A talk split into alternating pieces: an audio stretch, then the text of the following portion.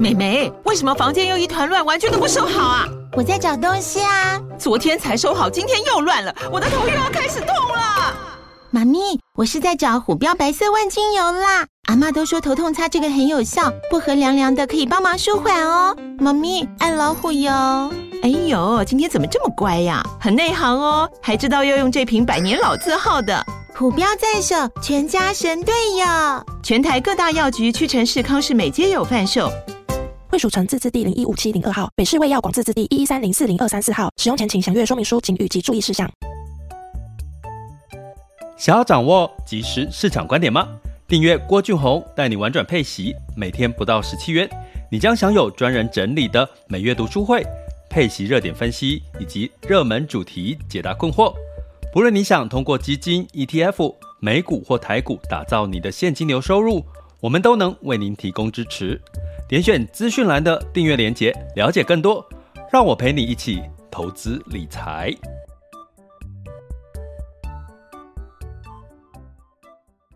各位亲爱的学员以及听友们，大家早上好、中午好、下午好、晚上好。今天是二零二三年的十一月十六日，周四的时间了。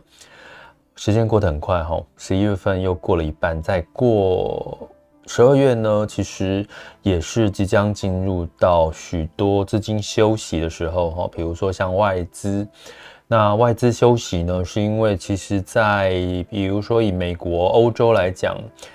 耶诞节前后就是他们所谓就有点你把它想象成是过年的这个情况。所以呢，在外资在进入十二月份进入休息，所谓的休息呢，这也意味着呢，市场的资金在这段时间，哈，你去想嘛，如果你要休一个长假，你要休一个月，哦，他们可能通常外国人会习惯遇到圣诞节的时候就休一个长假，大概休个一个月，哈，让犒赏自己这一年来的辛劳。所以休一个月他会做什么呢？他通常会把资金，哈，就是做一个所谓的。呃，调整，比如说他先持有比较多的现金部位，做一些获利调获利了结哈。那原因是什么？他担心这一个月万一全球股市发生了一些什么呃利空的消息啦，或者是一些这个不可控的一些风险，所以在这段时间你会看到比较多的资金会是休息或者是撤出市场。呃，最明显的就是我们可以看到，在今天的这个在十三 F 报告已经出炉了。所以我们可以看到，巴菲特的伯克夏呢，最近也这个清仓了一些像，呃，HP 呐，像 Amazon 呐这些哈，哎，看起来像 Amazon 其实都业绩财报不错，他们也做了一些减减持的动作，呃，那可某种程度你呼应到我刚刚提到，就是他们在做休息观望现。持有部分现金，等待明年呢，有一些好机会再再做一些进场的动作。所以同样的道理，有时候我说大家在我们一般人在学投资，其实你可以哈，就是跟着这些专业机构，呃，看他怎么去做，你就有时候就顺势而为，其实是一个还蛮好的做法。所以资金呢，最近慢慢的进入到这个呃十二月份可能会休息。那休息另外一个我刚刚提到的资金的一个。获利了结的情况会比较明显之外呢，第二个就是会有所谓的这个相对的涨涨幅哈，也就是说，我们如果预期要在一个大涨啊什么的大幅度反弹，可能这个几率就不会太高了，因为资金休息嘛哈。但是这都是每一年每一年会发生的事情哦，所以其实为什么要希望大家呃最好不要一直用看的来做投资，你最好是在市场里面。然后顺势而为，你就可以知道，哎，每一年大概什么时间点会发生什么事情。像最近双十一刚过嘛，吼，双十一刚过，其实 双十一这一次呢，好像也不好买耶。其实我今年本来双十一想买一些东西，我发现这些电商平台把那些折扣购物的游戏规则定得好复杂哦。我快一打开那个页面一看，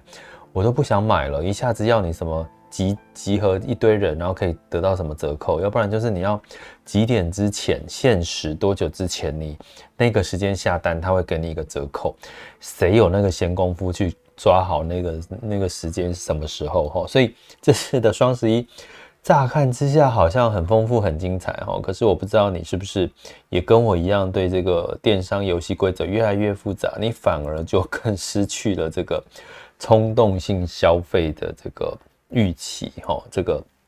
这个想法了哈。不过呢，基本上这也代表的是。在十一、十二月进入到所谓的消费的旺季，哈，那再讲回到美美股美股的部分，其实目前是呃景气的相关的数据其实是开始走弱，哈，但是我们 我们应该要开心，哦，因为我跟各位讲过，其实我们现在最担心的就是美元，哦，美元太强。美元太强，就是因为升息哈，升息会带来了市场对于美元的一个呃预期会再强势，那对于新市场啊，对债市就相对来讲不是一个好的事情，所以美国十月份的零售这个销售数据呢减减少下降了零点一 percent 哈，也就是说。呃，是衰退了哦，是衰退哈。在九月份是零点七 percent 的成长，那在十月份销零售销售数据是减少了，衰退了零点一 percent。那当然市场会觉得是好事啊，因为零售销售数据就代表现在的景气，他们的呃美国的景气是稍微偏弱，美国经济稍微偏弱才有降息的理由啊。所以跟各位讲一个，我其实还蛮开，要说开心嘛，应该说。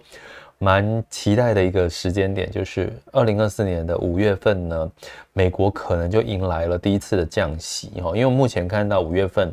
的降息几率已经升到了四十个 pers 呃，四十个 percent，就算不是五月份哈，五月份降息的话，在六月份也是来到四十三个 percent 的一个几率的一个降息。所以就是说，你已经可以慢慢已经看到降息的尾巴了。就是我们如果一直升息阶段，一直在追什么时候降息，你可以看到你的前面已经看到那个降息的尾巴已经在你前面。所以我们常说股市是领先指标，某种程度呢，它不会等到真正降息才开始反弹。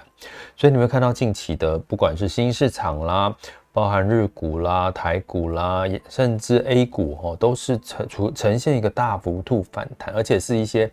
像这个成长题材的哈，也都出现了一些反弹的力道，包含像特斯拉，这个都在呼应这些讯息哈。所以其实我觉得今年的过年或者是今年的圣诞节，大家应该是一个开心的圣诞节，因为你可能看到心情是好的，或者我跟各位提，其实。呃，我不知道大家这两天有没有很想我哈，因为我这两天 没有直播，因为我其实跟了，就是去算是一个进修，然后呃，我跟了呃，就是有企业主哈，还有专业投资人，其实，在进修期间，我觉得他们都一直在看这个市场，看股市哈，然后这两天的反弹，让他们几乎这个进修时间，他们都在看着股市这样子，然后我就觉得。哎、不是应该好好进修吗？为什么一直看股市？股市涨就涨嘛，所以，所以我感，其实我我想要在这两天，我有一个很大的感受心得，就是说，到底你是属于呃投短 trade，就是说你是属于短期的密集交易，还是你是属于长期投资派的？我跟各位讲，这两天我特别感受到，因为我是比较属于呃，大家知道我们频道叫以息养股，我就是一个长期的现金流的投资策略。用这个股债的配息策略来去做一些比较，嗯，用这些配息来去做一些短期的波段操作，所以我不需要短期的去一直去关注这些市场的变化。然后我这两天真的特别明显感受到，我旁边的企业主他们是真的，他们是公司老板，然后有几个就是都在一直看盘欸。我想说，你是每天都要看盘吗？然后真的到一点半，他就他就比较不看手机。我说有你们是属于这种短脆派的，他们其实其实说他们是点头啦，但是我就感受到那个过程哦，就是那个那个情绪的起伏，因为你知道你一直看着看着市场，就是那个股价的涨涨跌跌，然后你的专注力都在上面，其实你一整个美好的早上，我们在学习的一个过程当中的早上，他就把它给给这个 浪费掉了。没有办法专注学习哦，所以其实不知道，我不知道各位听友们、学学员们，你们是属于哪一派？但是我必须讲，如果你希望这个退休或者长期退休，其实怎么样去找到你一个可以长期布局的策略？就像巴菲特，就像他的博客下，就算他有做一些持股的调整，可是他还是长期持有百分之五十以上的 Apple 苹果，还有像可口可乐啦。哦，像这些这个比较他长期持有的公司，这些价值投资的公司，所以嗯，越来越来越看出，其实这两种的差别在影响到你的生人生，影响到你的情绪的差别。但是如果你是属于走那种短脆就是所谓波段操作、赚波段的齁，哦，基本上我的频道可能比较不适合你，因为你可能听不太到这么多这些短 trade 的市场资讯。会有，可是我不会是太着重在这上面，我反而是希望给各位陪伴各位一个长期的稳健的现金流收入的投资策略，因为我这我觉得这才是未来市场的一个趋势。那当然，这也写在我的下一本书里面，现在这已经密集的正在写，那年就是明年二零二四年的三月上架，我希望有机会可以办一场签书会，对，那。都是一切都在，一切都是最好的安排哈。那同样的，也可以欢迎大家加入我们的订阅行列，点选我们的这个这个呃各个单集的订阅链接，好或到我们网校 school 点 happy to be rich dot com 可以看到更多的订阅相关的一些说明。好，那所以呢，我们要回来讲哈，在这么多的我觉得偏利多的消息里面。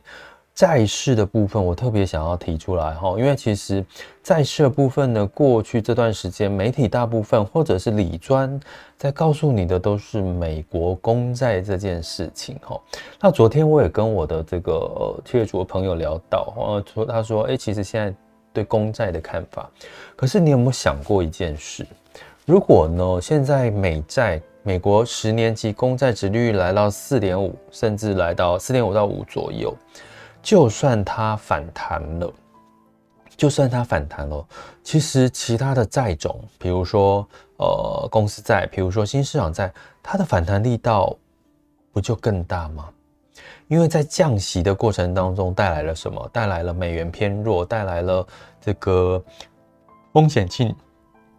风险性资产的追逐，哈，那如果说股票是属于高风险性高的资产，其实非投资者也在跟新市场债也比较偏于跟对比公债是一个风险是偏高的资产，所以当降息的时候，对于这些的敏感度来讲，其实某种程度，如果公债反弹的时候，其实非投资者也在跟新市场债它的反弹力道其实也不会太弱，甚至会高过于这个呃新兴市场在跟这个。呃，抱歉，更正一下，高过于公债。哈，那我给各位一个数据，目前的这个债券的这个非投资等级债的债券殖利率大概是来到了六到七个 percent 上下。哈，那投资等级债呢？美国美国的投资等级债呢，也相当于差不多五到六个 percent。那公债殖利率就刚刚讲的四点多个 percent。所以一旦今天的这个表现的情况来看，如果公债有反弹的机会，其实公司债跟新市场债它的反弹跟它殖利率吸引人的这个程度相对一定更高嘛？因为你可以试想一个逻辑，我刚刚提到美元偏弱之外，第二个，当今天预期开始降息的时候，公司它的利息成本是不是就降低了？它的借贷成本、它的各方面的融资成本、各方面成本降低，是不是就有利于这个公司的获利的一个成长的一个？一个一个机会哈，所以这个部分呢，就要延伸到我们今天的主题，就是降息预期前哪种债券的反弹的力道大，你就先搞懂公债、公司债、新市场债券的差别在哪里，你大概就可以有一个比较明显的一个。呃，理解哈，所以我们先讲公债，公债就是美国哦，比如说美国公债，它是政府发行的，所以它对利率敏感度最高，因为它的债券的利息通常是最低的，因为。它是有国家的保证嘛，哈，那所以近期的公债，美国公债因为升息涨到了四点，呃，跌到了四点五到四点八个 percent 的殖利率，哈，代表债券价格下跌，所以它的确当它降息的时候，它就会反弹，哈。那这个呢，它主要的原因就是公债对利率的敏感度特别高，因为它没有其他的所谓的违约风险，因为国家没有人会认为美国会倒吧？有没有人？会认为美国会倒呢？应该问一百个里面，应该一百个人都认为美国现在的状况是不会倒哈。所以它最主要就是利率风险、利率敏感度。可是公司债是什么？公司债就是企业借钱哦。所以我们举个例哈，比如说，如果今天台积电跟你借钱，你会不会借给他？一定会，对不对？因为大家都觉得台积电也是不大到不能倒，不会倒，所以某种程度呢，当它的债券，当它的呃，当然台积电是属于投资等级债后，同样的道理，投资等级或非投资等级，我们在讲一个比较，比如说成长型的公司，我不提哪一家公司，它给你更高的殖利率，当它在降息的期间，当它美元偏弱，当市场开始在复苏，它的成长的力道、获利的成长空间，是不是比？公债的成长空间来得更大，那它的债券殖利率刚刚提到哦，大概非非投资等级债有六到七，那投资等级债至少五到六，那这么它的相对吸引力是远远比公债来得高，所以它会吸引大幅度的资金持续流入，在降息的时候，好，然后第二个它的违约率就会因为。降息的原因让它的成本降低了，所以它的反弹力道其实是可以期待比公债高的。那新兴市场债呢？我们刚刚提到哈，如果你投资像美国的公司债，它可能就是美元计价，可是新兴市场债都不是美元啊，都是所谓的非美货币，比如说亚洲哦，新兴亚洲就是所谓的亚洲的货币，比如说哦拉丁美洲哦，就是拉丁美洲相关的货币，欧元。哦，新兴市场欧元不是新兴市场哈。那像这个还有像一些呃，主要是新兴亚洲跟拉丁美洲这两个区域哈。所以呢，你可以看到的是，这些国家它跟美通常都是美元弱的时候，它的股市或者它的经济相对两表现会比较强劲一点，它的货币会走强。所以新市场债呢，它同时兼具的刚刚提到的高殖利率，它。大概殖利率来到七到八个 percent，高吸引人的殖利率，在降息的时间资金流入。第一个，第二个呢是当美元下滑的时候，非美货币会走强，所以它有一个货币走强的一个所谓的优势。好，所以新兴市场在一旦反弹的时候，它的货币再加上它走强，是相对来讲它的。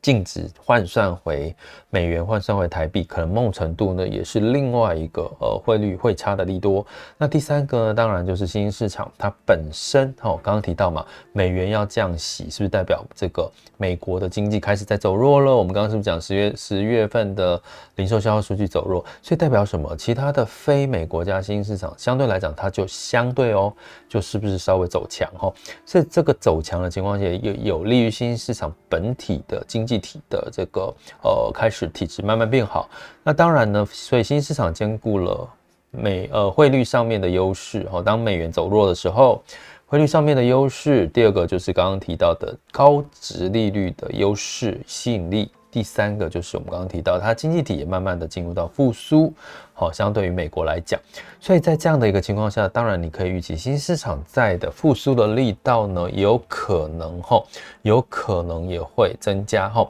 就像我们在之前有一集特别提到，我先举例哈，像这个呃所谓的呃这个叫什么？所谓的特别股，特别股呢，近一个月是涨。三个 percent 哈，呃，我我在上前前几集的 podcast 有提到，特别股就有点像股票的债券，像股票的债券，所以它具备债券的特质，所以我们光看特别股在近一个月就涨了大概三个 percent 以上哈，所以某种程度你从这个角度呢，大概可以看出这个端倪哈，就是呃，就当这个利率预期降息的时候，其实这些债券哈，其实你会期待公债。反弹可能呢，相对的这个非投资等级债呢是更有反弹的，呃，这个其他的债种呢更有反弹的机会哈。那我来给个，我来带大家看一下。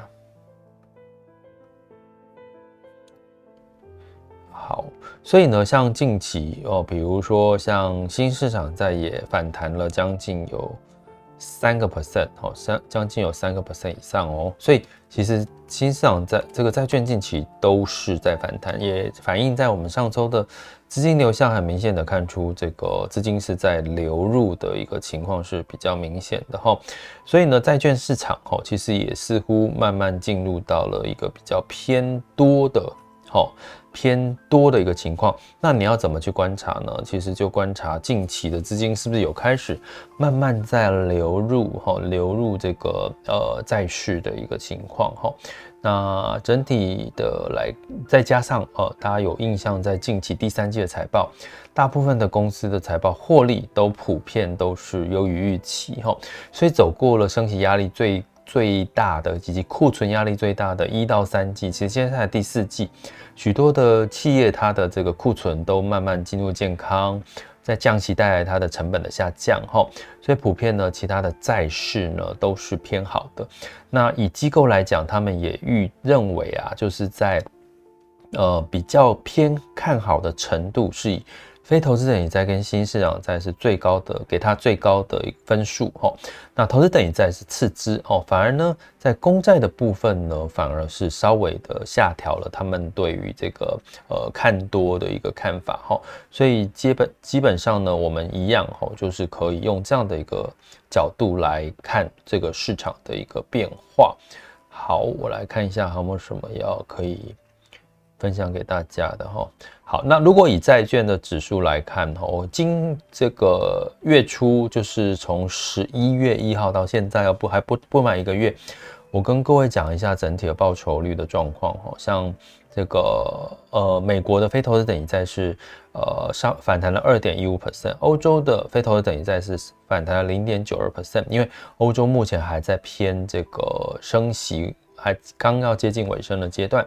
那亚洲的高非投资等级债是反弹了一点六七 percent，这是指数的部分哈。那新兴市场债呢就反弹二点一零 percent 的部分。那这个都是刚开始。那对比在今年这个月十一月一号到现在，好，现在时间现在是十一月十六日哈，大概半。个月的时间，当然，美国整体市场是上涨了五点二八 percent，欧洲是上涨二点二三 percent，日本股市，我刚刚讲的是股市上涨三点六八 percent，所以看起来股市的表现是仍然比债市来的反弹力道大。不过呢，呃，在代表的是，这也代表什么？其实债市呢，等到降息的明的资讯更明朗的时候呢，你可能就会看到。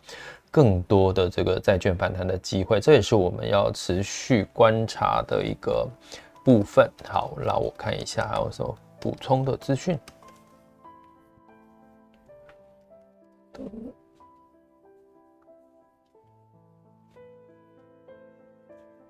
OK，好，所以呢，嗯，整体来看，我给各位看。目前的 VIX 恐慌指数，我们等下来看一下 VIX 恐慌指数哈。目前的这个呃偏向于这个乐观的一个情绪呢，其实是越来越明显的哦。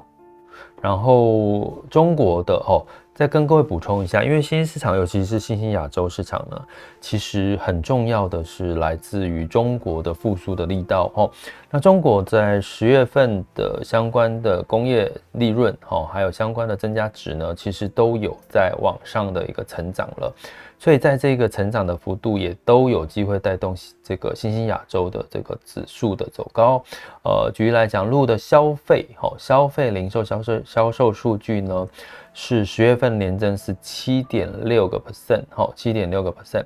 那所以呢，在上个月是多少？大家知道吗？是五点五，哦，所以基本上。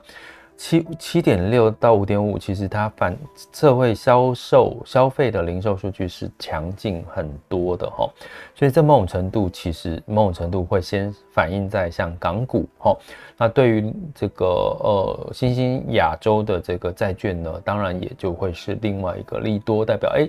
似乎这个中国市场有慢慢复苏，中国市场复苏就会带动新兴市场的整体的股债哦的一个需求的一个上升的回稳的一个状况，所以从这样的一个状况，就是在在告诉我们哈，我们刚刚提到哪种债券反弹力道大，除如果大家现在都关注在关公债呢，还不如去。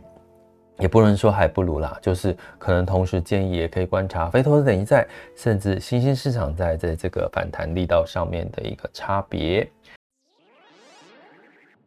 想要掌握即时市场观点吗？订阅郭俊宏带你玩转配息，每天不到十七元，你将享有专人整理的每月读书会、配息热点分析以及热门主题解答困惑。不论你想通过基金、ETF。美股或台股打造你的现金流收入我们都能为您提供支持。点选资讯栏的订阅连接了解更多让我陪你一起投资理财。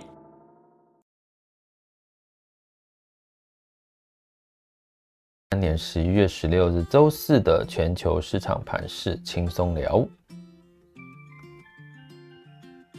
首先，我们看到风险指标部分，今日 VIX 恐慌指数是十五点三五，现在当下 VIX 恐慌指数是十四点二，十年期美债殖利率是四点五一三七 percent，这代表什么？恐慌稍微下降，偏乐观。然后呢，美债殖利率呢也稍微的走低，也代表美债的价格是走强的。那整体来看，哈，虽然这个经济很明显带来降温，哈，可是联准会的官员并没有真正释出比较后续。到底还升不升息？什么时候降息？这些讯息都没有释出，当然不太可能释出了，因为照一般来讲，你只要一释出一个明确的方向，可能又会带来股市带来其他的一些呃过热的一个情况哈，所以现在的联准会要说出一些偏软或降息的话，我其实都不太可能哦，不太需要了，因为经济就让它慢慢的回温哦。呃，这个降温了哈，所以某种程度你也不用期待联总会官员有说出什么看法。可是我们从 FedWatch 的数据很明显的已经看到了，明年五六月降息的几率是大增到增到百分之四十 percent。那相对来讲也是看回到业绩跟基本面，所以整体的业绩基本面美股表现不错情况下，道琼、S M P 五百、纳斯达克跟费城半导体分别上涨零点四七、零点一六、零点零七跟零点七二个百分点。好，那十一月二十一日呢，就即将是 NVIDIA 的财报要公布了，啊，这也是一个观察的重点。那在欧股呢，接下来因为这个呃拜登拜习会，哦，这个是市场瞩目，认为会让中美贸易冲突会降温。那刚提到中国的数据表现得不错，所以欧股呢当然就比较受惠哦，因为欧洲有很多它的需求来自于中国。泛欧六百呢上涨零点四二 percent，英德法分别上涨零点六二、零点八六跟零点三七个百分点。那至于在雅股的部分呢，诶，普遍在周三的时候呢是上涨的，涨幅最高的是日经二五是上涨二点五二 percent，然后香港恒生上涨了三点七二 percent。那台湾加权跟 A 股都上涨不到一个 percent。那我们来看一下目前最新雅股走势哈。那通常近期我们有提到，近期雅股走势在许多的方向还不明确的情况下，都会就比较容易出现这个涨涨跌跌哈，涨几天然后跌几天啊。其实这样其实是健康的哈，所以请大家呢，请以平常心的呃角度来看待哈近期的。呃，亚股的涨跌哈，来，那其实平常心有什么好处？你就不用每天去特别关注这些，呃，一天的涨，一天的跌跌幅。那目前的。呃，台湾加权指数是上下跌零点零二 percent，好，来到一万七千一百二十四点九九，哦，哦，开稍微要回到平盘了。那柜买指数是上涨零点三三 percent，那今天台积电是跌零点一七 percent，来到五百八十块，哦，其实也快接近六百元。那今天 AI 类股相对来讲表现的也算是比较强劲一点，哦，那至于在这个。呃，港股的部分，因为涨了连涨几天哈，今天恒生指数下跌一点六五 percent，恒生科技下跌二点二七 percent，A 股上证指数呢是下跌零点六四 percent，来到三零五三哈，那深圳指数是下跌一点零九 percent，那 A 股目前仍处于信心面不足的一个情况，虽然基本面稍微的有些呃。谷底哦，这个持平的一个情况。那日经二五呢，涨多也是回跌，下跌零点六三 percent。南韩综合指数下跌零点二四 percent，新加坡海峡下跌零点一五 percent。普遍呢，在这个呃涨了几天之后呢，其实雅股的呃修正其实反而是健康。我真的是建议市场不要一直涨哈。就是，呃，缓涨缓跌，我觉得比较适合现在近期的一个整体的经济的走势。那能源呢，当然在这个战争稍微的呃避险情绪哈、这个稍微降温的情况下呢，再加上整体的库存的增加，所以一月份交割的布兰特原油期货是下跌一点六 percent，来到八十一点一八美元每桶。那黄金哦，十月份交割了纽约黄金期货是下跌零点一 percent，到一千九百六十四点三美元每盎司哈。那当然避险情绪已经稍微缓解很多，那再加上呢，市场哦就是认为哈黄金呃不是黄金，就是这个美元可能会慢慢的哦进入降息走弱哦，所以黄金大概是维持在一千九百多块上下。那汇市的部分哦，美元稍微这个走低，然后稍微的这个呃走强哈，呃美元指数来到一百零四点四零一四，哈走低是之前都一百零五嘛哈。那美元兑台币是三十二点零四，美元兑换人民币是七点二五二零，美元兑换日元是一百五十一点三八。哈，所以美元呢虽然稍微走弱，可是呢其实兑换相关的非美货币仍然是相对的强势。哈，所以呢在这样子的一个什么时候会有个比比较明确的美元弱，非美货币强，就是要等美国联准会降息比较更明确的数据出现。或者是这个联准会官员的这个说法出现呢，比较容易哈。那但是当那个时候出现的时候，可能反弹的几率是股债反弹的几率有机会是更大的哈。那当然这就是我们在二零二四年也许可以期待的。以上，这里是郭俊宏带你玩转配息，给你及时操作观点，关注并订阅我，陪你一起投资理财。